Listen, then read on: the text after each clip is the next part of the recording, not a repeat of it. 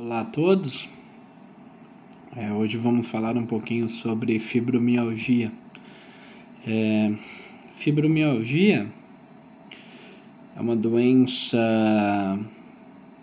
musculoesquelética que gera dor é, musculoesquelética, seja em músculos, é, tendões, articulações, geralmente uma dor generalizada que é, abrange aí é, parte de cima e parte de baixo do corpo e que dura mais de três meses, não tem associação com nenhum outro diagnóstico que possa estar causando essa dor e também é acompanhada de sintomas neuropsicológicos do tipo ansiedade, fadiga, insônia, é, depressão. Então é, é uma doença mais predominantemente, mais predominante, desculpe, no sexo feminino, mas já, já, já, já, já se achou antigamente que essa predominância no sexo feminino fosse maior do que realmente é. Antigamente se falava em seis, sete mulheres para cada homem, hoje se fala em duas mulheres para cada homem. É, então, ainda continua sendo uma doença feminina, mais feminina que masculina, porém é, não há tanta, não há uma predominância tão marcada no sexo feminino. É uma doença que se faz o diagnóstico através da clínica, se faz o diagnóstico através do exame físico e da conversa.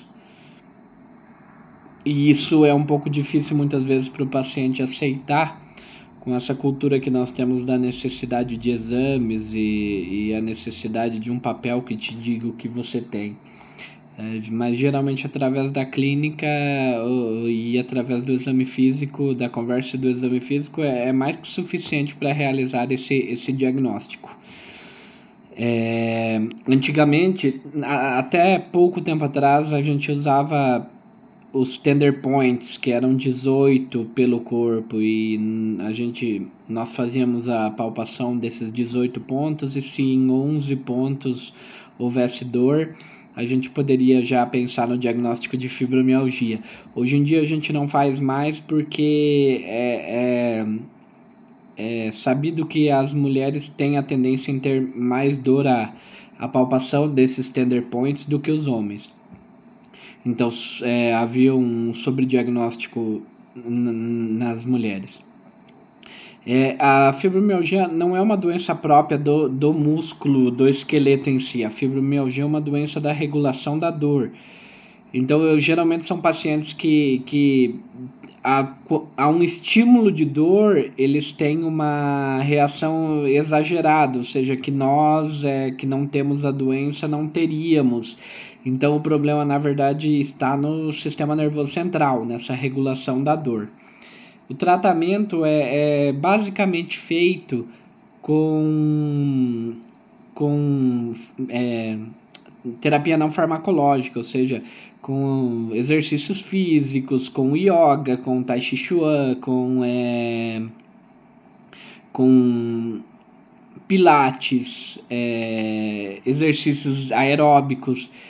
E a, o tratamento farmacológico se baseia geralmente em algum antidepressivo associado com algum analgésico, algum antidepressivo associado com algum é, relaxante muscular, algum antipertensivo é, associado é, com pregabalina ou gabapentina, que são medicamentos utilizados para outros tipos de doença, mas que têm um, um, um, perfil de um papel na modulação da dor bastante importante.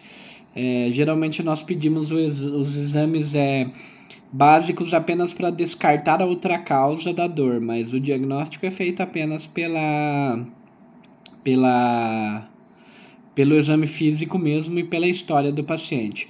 É, não há diferença se o paciente é tratado por médicos da atenção primária ou por especialistas. Inclusive, há estudos que dizem que os médicos tratados pela atenção primária têm um, um prognóstico melhor pelo fato de terem o contato mais próximo ao médico do que os médicos tratados em ambiente de, de, de especialidades. E é, é uma doença sem cura, porém com um controle fácil, principalmente se o paciente ajuda na questão do, do, do exercício físico e também a entender um pouco se o paciente tem a compreensão da, da, da doença, né? O que ela é e o que ela causa. Então hoje falamos um pouquinho sobre fibromialgia. Muito obrigado.